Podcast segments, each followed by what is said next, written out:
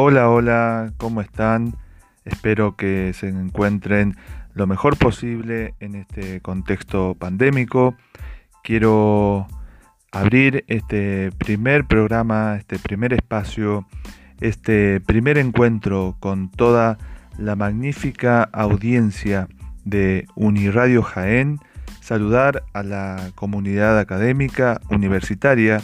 y a la audiencia en general para comentarles que este espacio denominado Ánforas Literarias comienza en el día de la fecha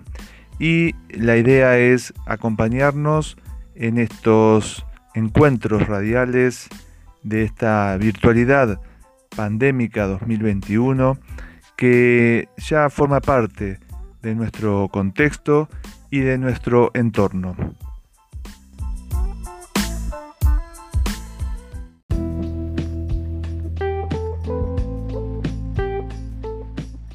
Quiero presentarme en esta oportunidad y contarles que me localizo en la localidad de Sargento Cabral, al sur de la provincia de Santa Fe, República Argentina, en esta vasta y rica zona denominada Pampa húmeda o la llanura pampeana. estamos ubicados a unos 80 kilómetros de la ciudad de Rosario, en la cual se encuentra la Universidad Nacional de Rosario, de donde egresé como licenciado y profesor en letras y que actualmente integro el taller de salud sexual y sexualidad en la extensión de adultos mayores de la UNR. También soy catedrático en el Instituto Superior de Profesorado número 3 de la localidad la ciudad de Villa Constitución. Bien, eh, en este primer encuentro quiero comentarles la idea de este espacio, este sentido de ánforas literarias y qué implica la palabra ánforas para un microespacio, un espacio radial dedicado a la literatura. La palabra ánfora podemos, uno la vincula generalmente con la antigüedad eh, griega, romana y con el sentido de esta vasija, este jarrón de barro, de arcilla, que originalmente poseía distintas funciones del quehacer doméstico, cotidiano, comercial, de las comunidades y las, eh, los asentamientos urbanos. En sí la palabra ánfora tiene esta idea de eh, vasija de doble asa, es decir, hay una cuestión doble para el sostenimiento, para el traslado, hay una imagen del doble que nos posibilita una lectura si ya lo traemos a la cuestión que nos convoca, es decir, el trabajo literario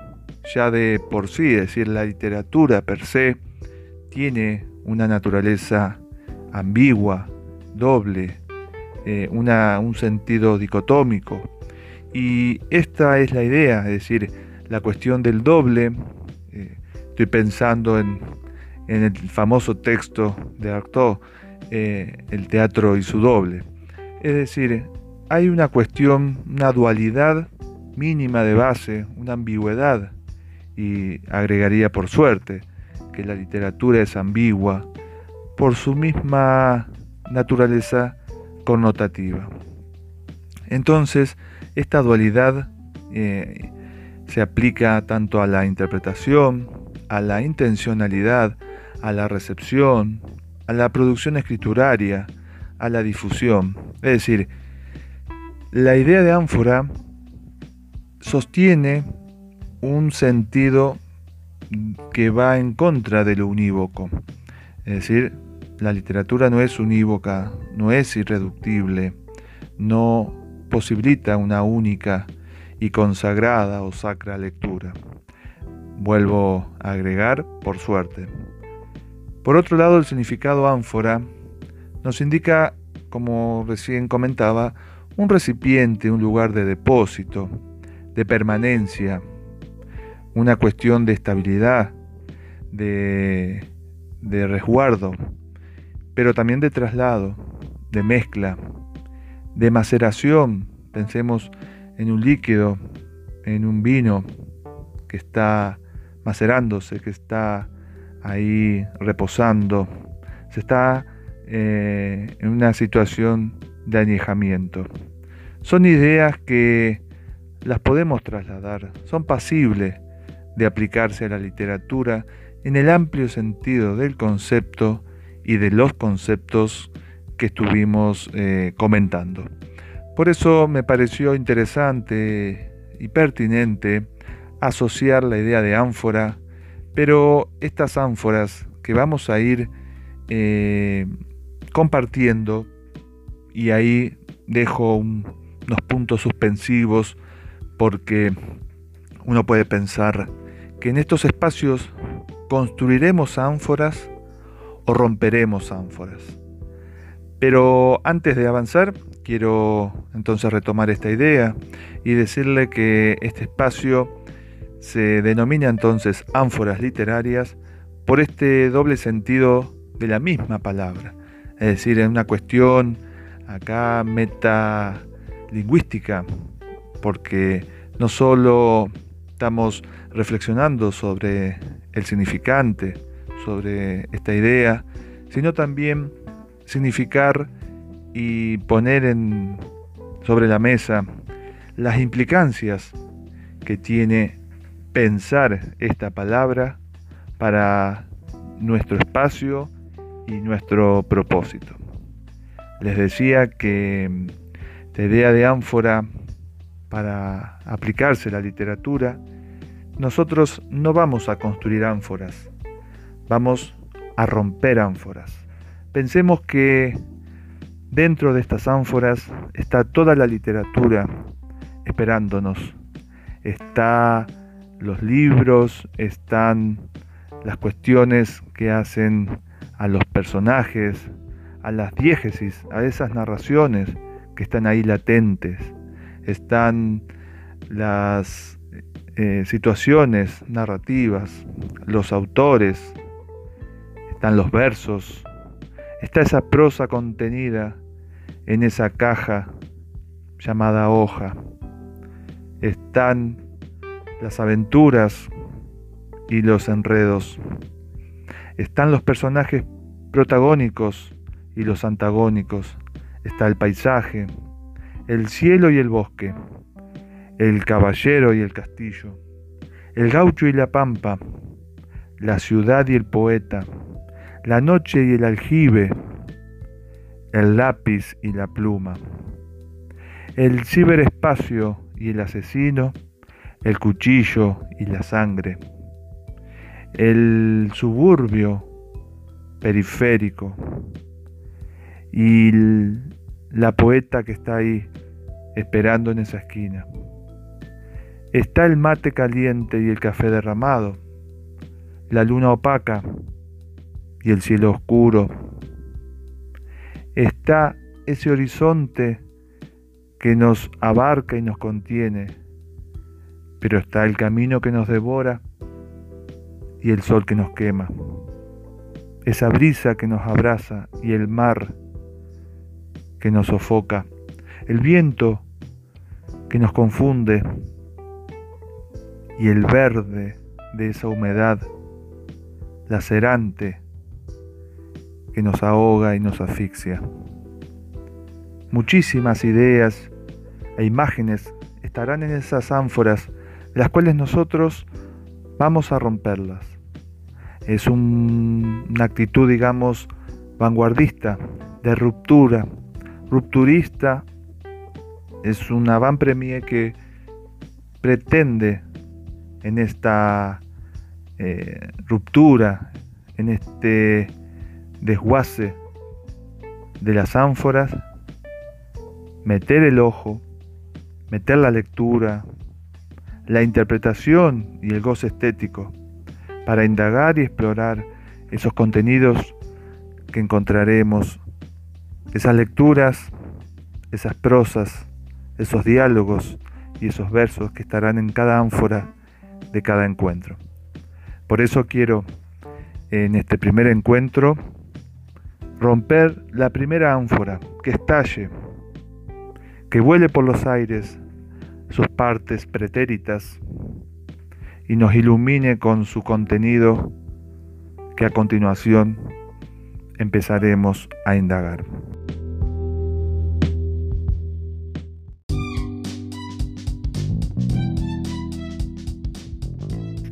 Hecha la presentación de ánforas literarias y de quien les habla, quiero extender un cálido abrazo virtual y un sincero agradecimiento al profesor Julio Ángel Olivares Merino, que gracias a su convocatoria e invitación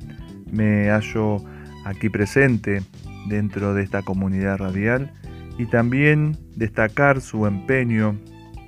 su empuje y su propuesta de creatividad y de amplitud para profundizar eh, estas huellas que está dejando Uniradio Jaén, no solo en el ámbito español, sino también fuera de las fronteras, fuera más allá, es decir, como implica su frase, eh, haciendo valer el plus ultra, el plus ultra, digo bien, el aporte de Julio creo que es digno de destacar y de valorar, por eso mi aplauso virtual hacia su persona y toda su labor que está haciendo con, la radio. Bien, quiero comentarles, como sabrán, que en, este lado del globo estamos atravesando un duro otoño de húmedo y de situación pandémica que atraviesa toda la región como es de público conocimiento, pero en esta situación de contexto oscuro, trágico, doloroso, creo que la literatura es un motivo, una excusa de enajenación, eh, es un cable a tierra, como decimos, pero a una tierra que no, no que nos haga chocar con la realidad, sino un cable a tierra, pero a la tierra de la ficción, a la tierra de los molinos de viento, a la tierra de la fantasía, de la ciencia ficción, a la tierra de un realismo, de un realismo social, a la tierra del naturalismo, del romanticismo, del vanguardismo, a la tierra barroca y medieval a la tierra gauchesca, a la tierra modernista, a la tierra utópica o crónica, a la tierra de los relatos orientales. Entonces, en esta, en esta oportunidad quiero leerles y compartirles los objetivos de estas ánforas literarias. El espacio de lectura y acompañamiento ya se descarta, es decir, nuestra, nuestra idea, la cual le, le comenté a Julio, es generar un encuentro con la palabra artística, incentivar la lectura ficcional, poética y creativa, pero siempre con un aire de democratización cultural una mirada inclusiva, democrática, que sostenga la libertad de opinión, las disidencias culturales, étnicas, sociales, sexuales. Por eso propongo ejes, ejes temáticos que aborden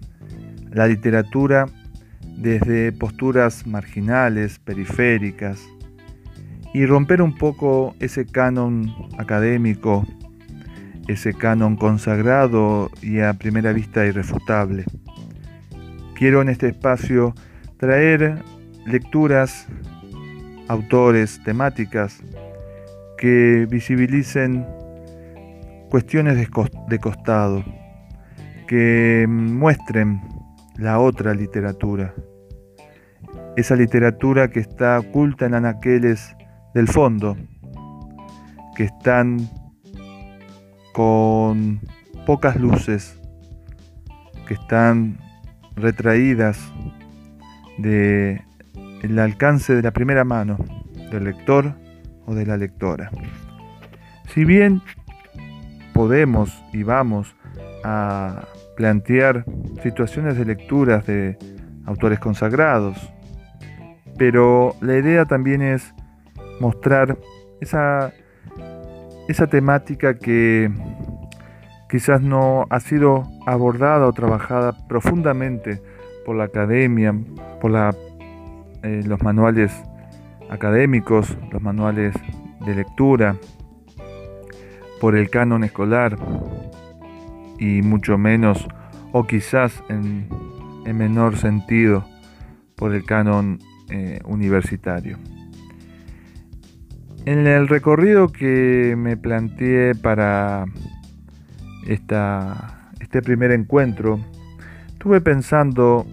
en distintas temáticas, autores, que si bien no aparezcan ahora, si bien no,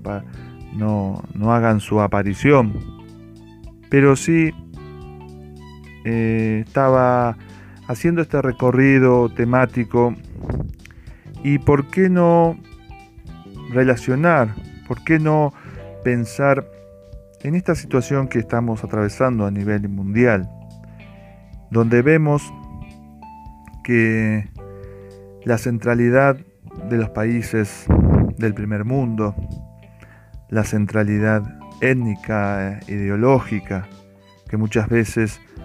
opaca, obnubila a situaciones de desigualdad, de inequidad,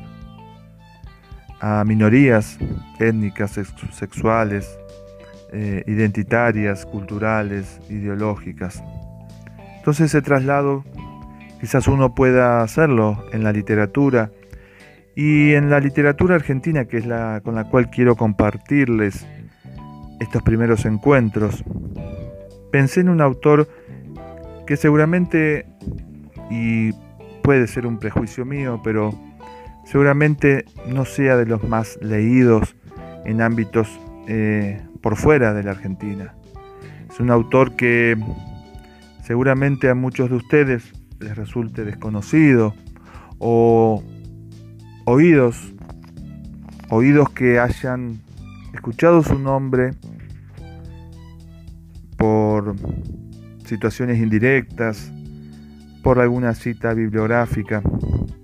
pero cuya lectura quizás no abarque la plenitud de su amplio repertorio temático y de producción literaria. Bueno, mientras me acompaña este mate amargo típico de, Argentina y quizás argentinos o argentinas que me estén escuchando allá en la bella tierra de Jaén, y su zona, su región, saben que el acompañamiento del mate es fundamental para la lectura, para la interpretación literaria. El mate es un ojo más, es una boca más, es eh, un olfato y un oído, es un sentido de pertenencia, un sentido de identidad y un sentido de proyección hacia nuevas ideas, hacia nuevas situaciones a mediano y corto plazo. Bien decía entonces que con la compañía del mate quiero en esta primera oportunidad, en este primer encuentro de ánfora, que si ustedes me permiten, vamos a ponerle ya este, este número de capítulo que quizás no, no van a ser eh, capítulos propiamente dichos, sino quiero llamarlos a estos encuentros rupturas, rupturas de ánforas, como habíamos dicho. En esta primera ruptura, en este primer rompimiento de ánfora, quiero presentarles con ustedes al gran Elías Castelnuovo.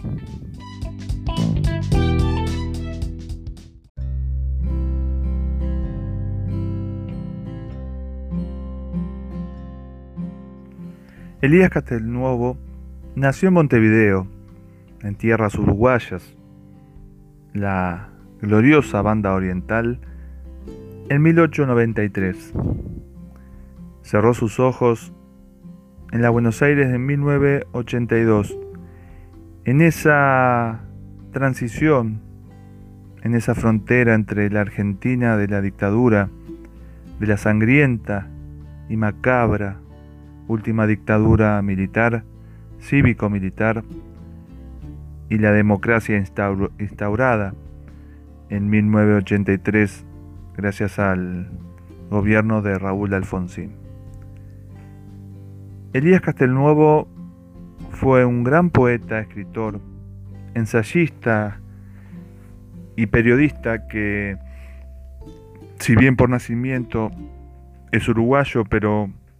su producción literaria es argentina. Su permanencia, su identificación y la proyección de su vida ha sido en Argentina. Castelnuovo ya nace eh, literariamente desde la, desde la periferia. Eh, su adhesión al Partido Comunista, su origen anarquista y su desempeño ideológico y cultural lo ubicó deliberadamente por fuera del canon, por fuera de la centralidad cultural política de entonces. Castelnuovo se crió en la más mísera de las miserias, si se permite la redundancia. Elías fue un personaje desde el vamos, como podemos decir, que padeció en carne propia, en primera persona, la miseria, la marginación, las cuestiones de exclusión de todo tipo. Y él pudo resignificar esa experiencia, quizás también podríamos decir ese aprendizaje, para volcarlo no solo en su espléndida, intensa y cruda literatura, sino también para darle sentido a su existencia, hacer una especie de revalorización desde un sentido que podríamos decir desde la pedagogía, desde una bildum que él supo entender y darle un valor que hasta el día de hoy quizás no, no tenga el reconocimiento eh, del cual se vale. Bueno, su militancia político-cultural eh, lo llevó a estar eh, identificado y sentirse en una permanencia con el llamado Grupo de Boedo. Nosotros tenemos que ubicarnos en la Argentina de los años 20, de las primeras dos décadas del siglo XX, porque luego del furor modernista, luego de esa, eh, esa generación del 80 acá en Argentina, la llamada generación del 80, de 1880, con fuerte raigambre naturalista,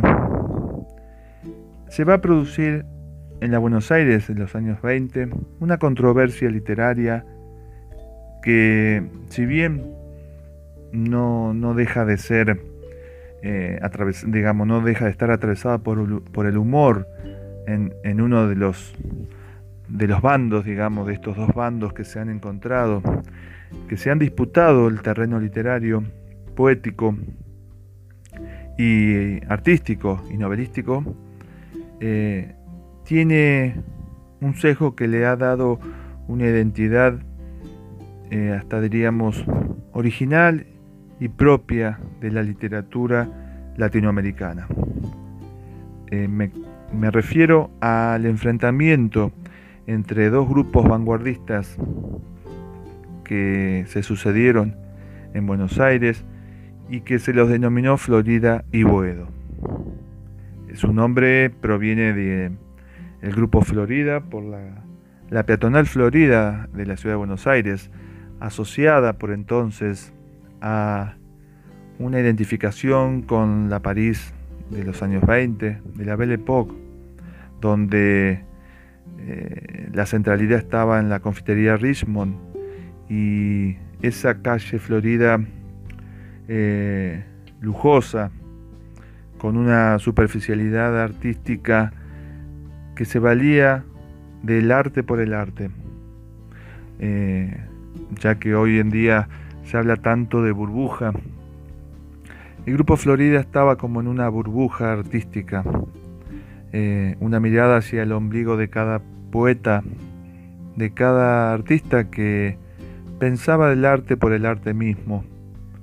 y buscaba en esa misma manifestación expresar en estos jóvenes poetas, promediando los, los 20, los 25 años de edad, una manifestación de tinte nacional, pero con una clara mímesis del vanguardismo francés, de los llamados poetas malditos.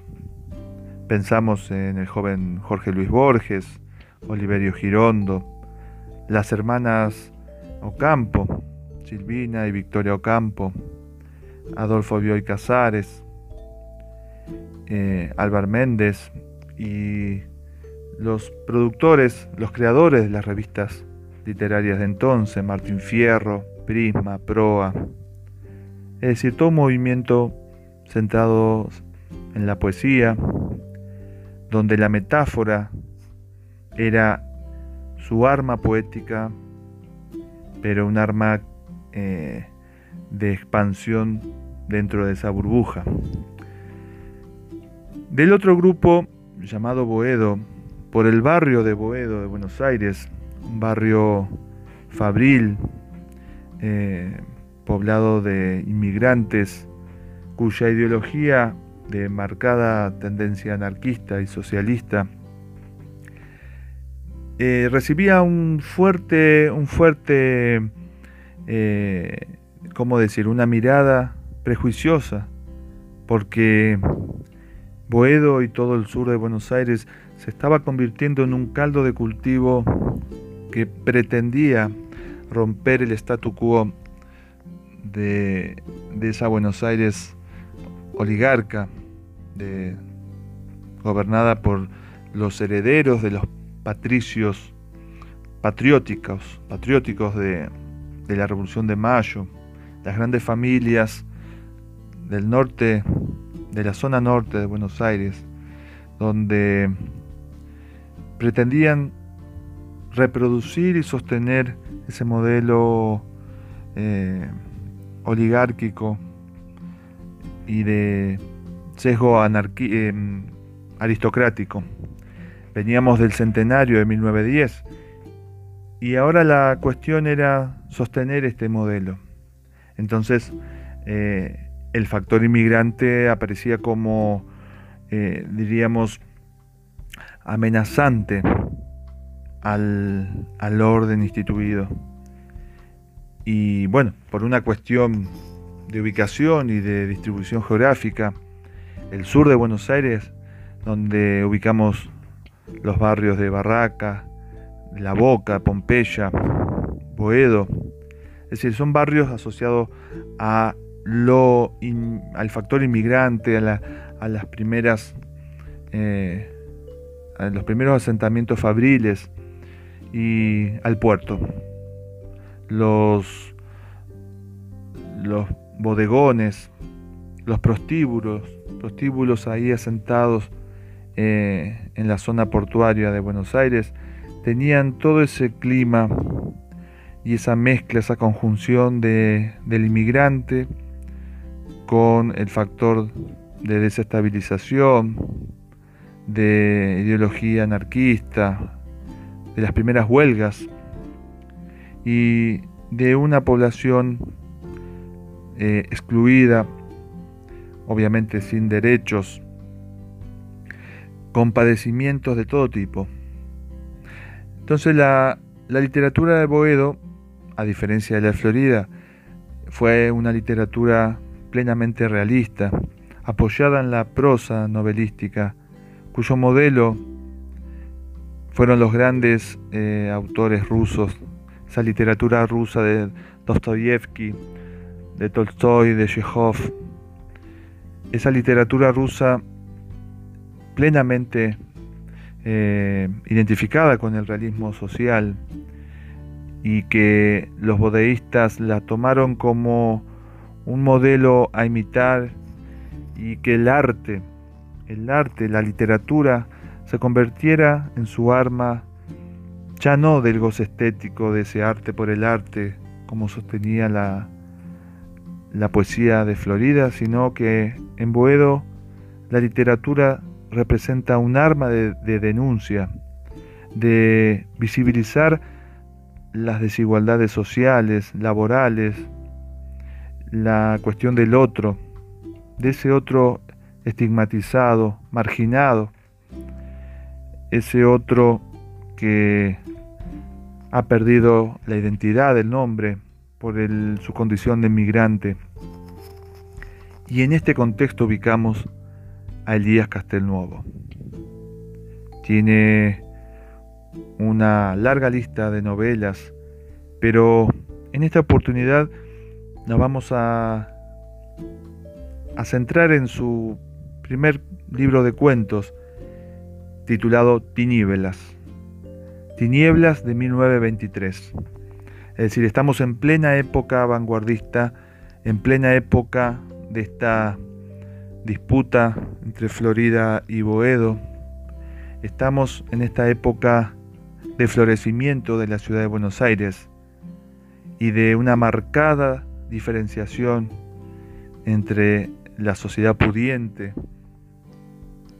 hoy diríamos la sociedad, la alta sociedad, que todavía tiene esa refulgencia del centenario de 1910, con la otra sociedad, la, del sur, la del sur digo, de la ciudad de Buenos Aires, esa, esa sociedad inmigrante eh, que está padeciendo en este momento todas las implicancias de la desigualdad socioeconómica. Por eso es interesante detenerse en los títulos, tanto de los cuentos como de las novelas de Elías Castelnuovo. Tinieblas, malditos, entre los muertos, también larvas, vidas proletarias,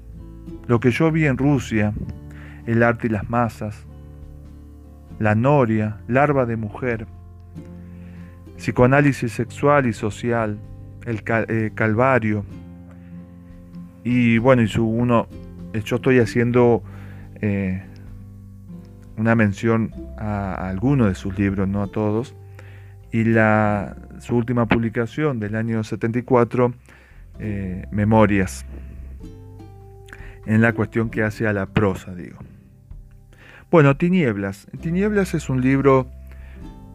publicado, como dije, en 1923, pero dentro de sus relatos quiero detenerme eh, en el cuento homónimo que eh, hace alusión al libro y que tiene un sesgo naturalista que, que tiene ya desde el título. Es decir, nosotros pensemos que tinieblas, la tiniebla opaca la, la mirada de hacia adelante, la mirada del porvenir. Una tiniebla está asociado a una cuestión de corto plazo, es decir, una vista reducida. También está asociado a lo desconocido porque no sabemos qué hay detrás de la tiniebla. Eso también genera una incertidumbre, un temor, genera una, cuestión de, de un presente dubitativo de una existencia rodeada por la, pérdida de la referencialidad.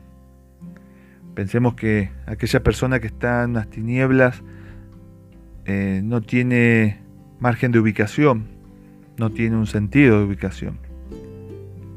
Bueno, acá tinieblas tenemos que aparece en el centro del debate de la literatura argentina de, entonces, porque está en la vereda de enfrente, es decir, en, las antípodas de la propuesta de Florida. Y Tinieblas es esto y es mucho más. El cuento Tinieblas. Tenemos, eh, si bien la idea es compartir claves de lecturas, no nos vamos a como diríamos, a espolear o a, comentar detalladamente, porque la idea de estos encuentros, de esta ruptura de ánforas, es a modo de puzzle ver, interpretar lo que encontramos dentro, pero dejar eh, diseminados intersticios para que la lectora y el lector vayan al texto por suerte, y ya que estamos, es un texto que se consigue en la web. Entonces la idea es compartir luego las lecturas, las interpretaciones. Por eso, como nuestro propósito no es condicionar futuras lecturas, sino plantear eh, una lectura entre múltiples, eh, es proponer una polifonía de lecturas unas miradas intertextuales que nos lleven a, experimentar y a gozar el texto literario y de poder compartir ese goce estético. Entonces decía, la, prosa de tinieblas es una prosa que asusta como eh, asusta su título. Digamos, tenemos dos personajes el narrador y la pobre Luisa, que nos van, nos van a llevar como de la mano a, partir de su encuentro hasta ese desenlace que queda en, suspenso para la, audiencia. Con ustedes, Tinieblas, de Elías Castelnuovo.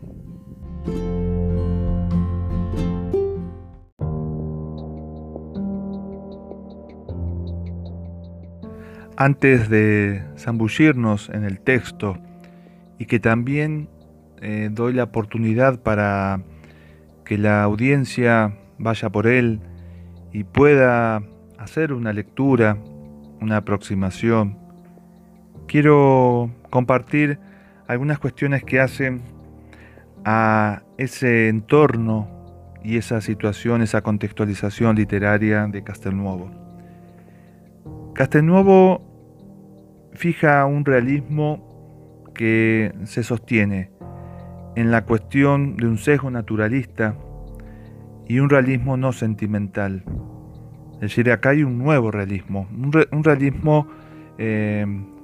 como su pertenencia a Boedo lo indicaba, es un realismo tomado de la literatura rusa, pero Castelnuovo le va a agregar una cuestión de la, de la confesionalidad. Hay una piedad cristiana, que lo vamos a ver en el texto, eh, en las reflexiones, en los pensamientos del, del narrador. Hay un realismo cristiano, podríamos decir. Es un aspecto que, que va con que va junto con este naturalismo. Estoy pensando en el naturalismo de la generación del 80, de, por ejemplo, de Eugenio Cambaceres, sus novelas como En la sangre, eh, Popurrit, son novelas donde el personaje carga con un estigma por su nacimiento y por un panorama de futuro en el cual no hay cambio, no hay cambios de, ascenso social, posibilidades de ascenso social. Es decir, hay una condicionalidad genética que lo va a sostener en su, en su misma eh, situación socioeconómica eh, de por vida por haber heredado esa situación y por transmitir esa condicionalidad a su descendencia. No hay una posibilidad de ascenso social, de progreso. Se lleva en la sangre, como dice la novela de, de, eh, de Cambaceres, se lleva en la sangre la, el estigma, se lleva en la sangre la situación, eh, esa, ese catálogo, esa, eh, ese, ¿cómo decir? esa huella de inmigrantes se lleva en la sangre. Esa condicionalidad de, de marginado se lleva en la sangre. Eh, esa situación de ser hijo de una prostituta se lleva en la sangre. Ser hijo de un tachero, como eh, dice la novela de, de Cambaceres, es decir, este personaje Genaro, que es eh, hijo de un, acá decimos uno que hace changa, es decir, que trabaja de forma esporádica y momentánea con lo que consigue no es, es totalmente una informalidad laboral. Y ser hijo de una persona así lo condiciona y lo, ya lo, lo predestina a seguir los mismos pasos por su misma condición genética, eh, biológica, hasta biológica podríamos decir. Entonces, en Castelnuovo, este sesgo naturalista asociado al realismo le va a agregar la piedad cristiana, pero esta piedad cristiana bloquea, es decir, anula toda posibilidad de cambio social. Porque eh, pensemos que la idea es sostener este statu quo y la piedad cristiana es como que tiene una cuestión de la lástima, pero no propone una mejora en la condición de la persona. Entonces hay una situación de solidaridad, de misericordia, y esta cuestión está vinculada al, lo vamos a ver en, en la relación entre el narrador con Luisa, esa pordiosera, esa marginada, esa mujer, esa jovencita en situación de calle que se produce ahí en el relato, el encuentro entre el narrador y Luisa. Entonces hay una cuestión acá, eh, si lo traemos a la, expandimos esta mirada al grupo de Boedo, hay una, idea como un proyecto, podríamos decir, eh, didáctico, de informar, de una toma de conciencia, de formar una, una masa de lectores que lo que buscaba era transformar la sociedad. Pero acá Nuevo le va a agregar esta cuestión de la lástima y de la misericordia, esa pietas eh, cristiana, que lo que hace es, eh, tampoco podemos hablar de una empatía, porque acá la, cuestión es una lástima y de hacer algo por ese otro, por esa otra,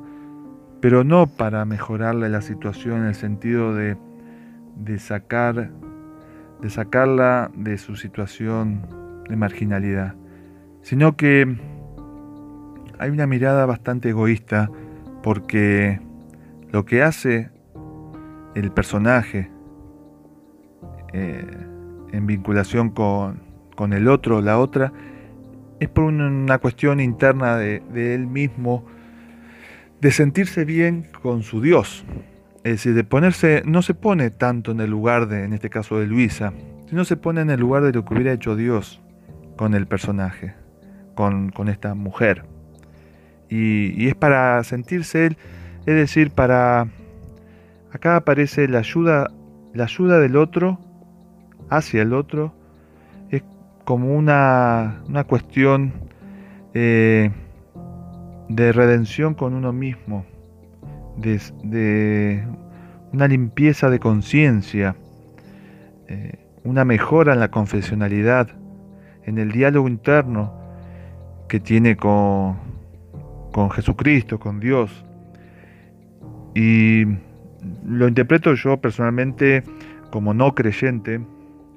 digamos, como un agnóstico,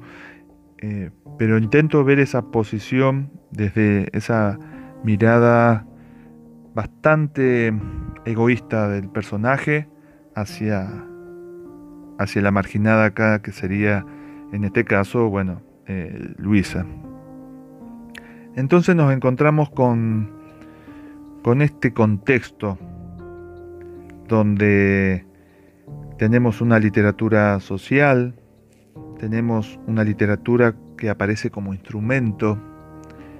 diría el, formalismo ruso, le agregaría esta cuestión de el artefacto, una literatura como un artefacto para denunciar y para mostrar cuestiones sociales frente a la superficialidad, y la frivolidad de, del grupo de Florida. Entonces, eh, Castelnuovo es esto, Elías Castelnuovo, que lo vamos a llamar por su nombre de pila, es decir, Elías, eh, entre paréntesis hay que comentar que en su momento él utilizó un seudónimo, Ronald Chávez. Pero bueno, Elías,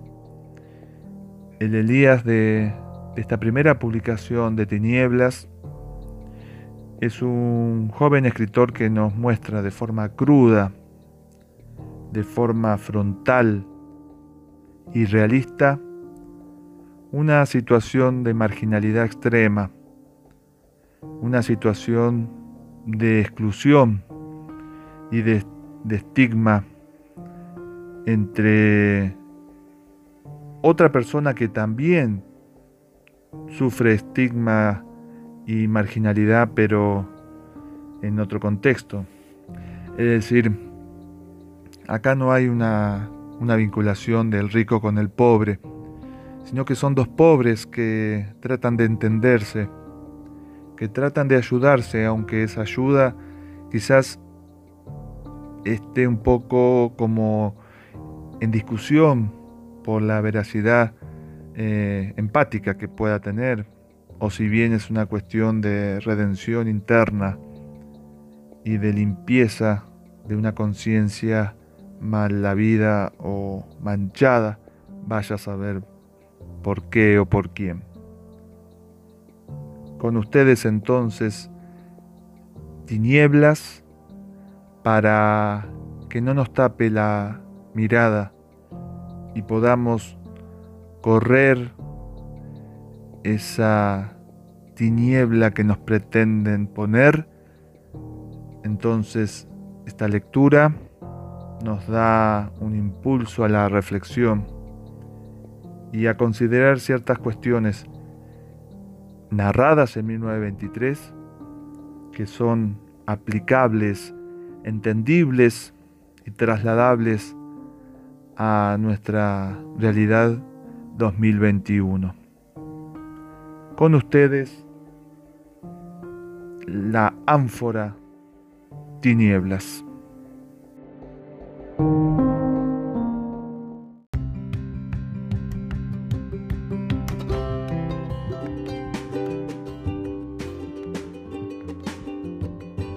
Me despido en este primer encuentro con la alegría de saber que la escucha del otro lado de la pantalla, de la PC, de la aplicación, del móvil, es una escucha con la mayor de las satisfacciones de parte de quien les habla, de saber que estamos para compartir, estamos para reflexionar, para tender un lazo, una red en la virtualidad que si bien eh, las distancias son enormes, pero la cercanía social eh, es palpable. Yo sé que están ahí, yo sé que la literatura construye puentes, arma redes y erige momentos de cierta enajenación ante el dolor y la incertidumbre que estamos atravesando. La literatura nos permite eh, romper con situaciones límites reales y nos propone caminos y senderos quizás mucho más satisfactorios en la naturaleza estética y ficcional. Quiero agradecer nuevamente al amigo Julio Olivares Merino por esta posibilidad. Eh, sé que este primer encuentro puede tener ciertas eh, falencias o cuestiones que les prometo iré mejorando, pero quiero que sepan que mi satisfacción y mi alegría es enorme, trasciende la extensión del Océano Atlántico y llega con un cálido y enorme abrazo a toda la comunidad de Jaén y región, a toda Andalucía, y quiero decirles que con muchas ganas quiero volver a encontrarme a través de esta magnífica radio con todos ustedes en el segundo encuentro. Para ya con el texto en la mano meternos en la ánfora de tinieblas y ir, ir rompiendo, ir rompiendo de a poco esa contención que tenemos en el texto para hacer volar por los aires nuestra interpretación, nuestra clave de lectura que nos permita un recorrido que si bien no es el único, pero es una mirada que se propone desde este espacio. Nos encontramos de acá a 15 días para seguir compartiendo este fabuloso, este intenso relato de Castelnuovo y me encuentran por las redes Facebook e Instagram y quiero agradecer y saludarlos y saludarlas con un fuerte abrazo. Cuídense y nos encontramos en la próxima ruptura de ánforas literarias. Gracias y hasta la próxima.